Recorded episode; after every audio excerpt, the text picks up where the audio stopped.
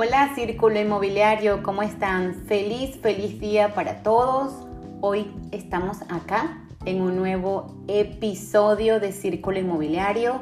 ¿Cómo están? Soy Nadia Velázquez, asesora inmobiliaria para el sur de la Florida y acá estamos en este nuevo episodio para aprender, para escuchar cuál es la mejor forma de hacer una inversión inmobiliaria en el sur de la Florida.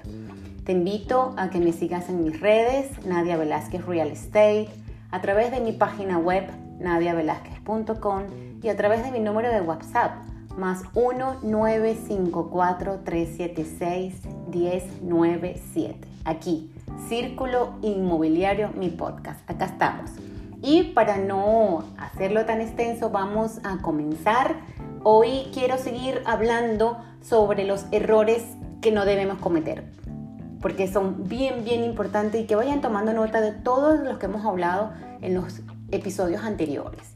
Hoy vamos a conversar, primero vamos a comenzar con un error que es gastar todo tu dinero. ¿A qué me refiero? Por favor, por favor, no, no lo hagas. Evita agotar tus ahorros para comprar una vivienda u ofrecer la cantidad máxima que calificas para pedir prestado. Si quieres hacer una inversión o una compra inmobiliaria y no tienes el dinero disponible en el momento para comprarla, es mejor opción que esperes un tiempo para subir ese número y que no gastes todos tus ahorros. Si lo ven, lo van a ver en todas mis campañas que siempre digo, no inviertas todos tus ahorros. La otra super opción es que apliques al financiamiento, pero tampoco inviertas todo el dinero que tengas en, en saldo actual para pagar la inicial.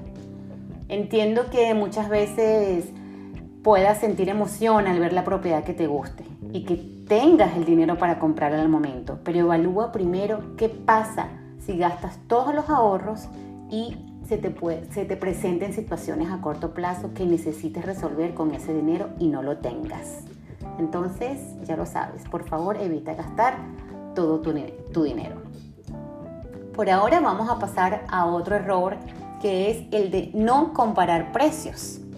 Así como cuando vas a un centro comercial, así como cuando vas a un mall y te quieres comprar un traje o un vestido y lo ves y dices, mm, voy a ver si en la otra tienda está más económico, pues así mismo debes hacer a la hora de comprar una propiedad para inversión o la casa de tus sueños. Es bien, bien importante que por favor compares, compares precios. Si lo haces, podrás conocer cómo está el mercado y serás capaz de valorar distintas opciones. Si consultas los precios de otras viviendas, podrás negociar la suma a pagar sin tener la sensación de no estar haciendo las cosas bien. Igual como vamos a una tienda, que al final muchas veces hasta regateamos. Ay, no, bueno, acá en este país eso no funciona, lo del regateo, pero en nuestros países sí, me lo puedes dejar un poquito más económico. Bueno, así también tenemos que hacer cuando em, vamos a comprar nuestra propiedad. Nosotros, como asesores inmobiliarios, contamos con diferentes herramientas que ayudan para que nuestros clientes puedan comprar o vender su propiedad al mejor precio posible.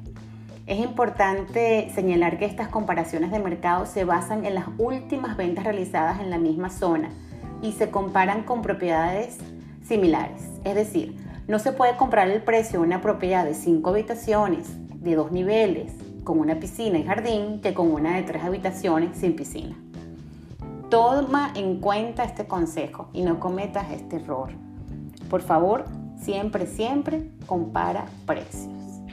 Vamos a continuar ahora a pasar eh, al último punto eh, de los errores y que no sé, y por ser el último no es el menos importante y es el error número 10. Ya hemos hablado de 10 errores, fíjense, si los cuentan desde que comenzamos los episodios, este es el error número 10.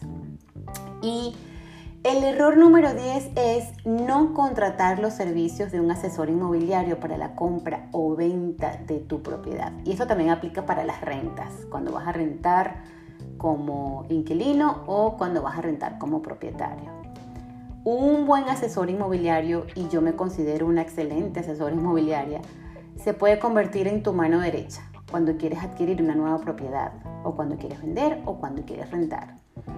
Nosotros, eh, repito una vez más, contamos con las herramientas y el conocimiento adecuado para poderte guiar de la mejor forma posible. El objetivo principal al contratar un asesor inmobiliario, ya sea para la compra, venta o renta, es que puedas conocer sobre el mercado en el cual está tu propiedad, cuáles factores influyen en la renta, por qué es mejor una zona que otra para tu criterio de inversión, en cuánto podemos negociar el precio, cómo podemos conseguir un financiamiento, entre muchísimas otras más eh, ayudas.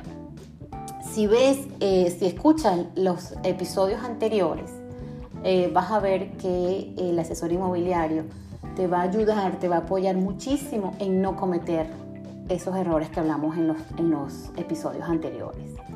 Así que mi consejo es que nunca vendas, ni compres, ni rentes tu casa sin la asesoría de un buen, de un buen realtor, un de un buen agente inmobiliario. En mis últimos episodios espero haber podido explicar un poco cuáles son esos errores que no podemos permitirnos cometer al momento de hacer una transacción de compra-venta.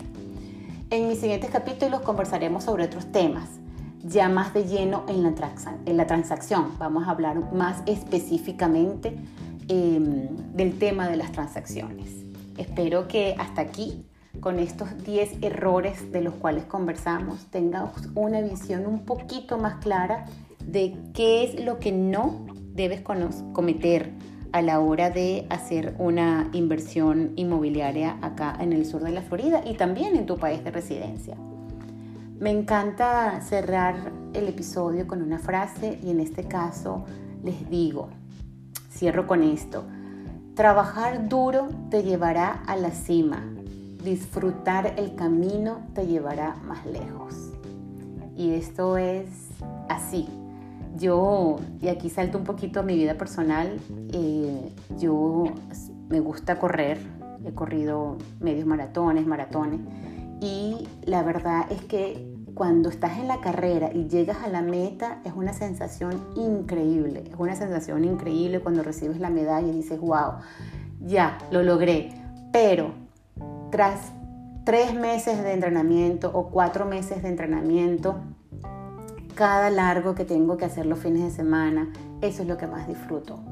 Eso es lo que realmente te lleva a la cima, todo el camino que vas recorriendo.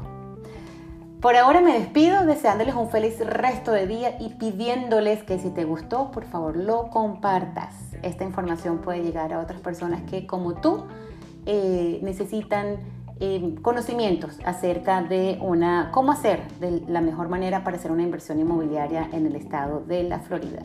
Nos vemos, nos escuchamos, mejor dicho, en nuestro próximo episodio. Feliz resto de día.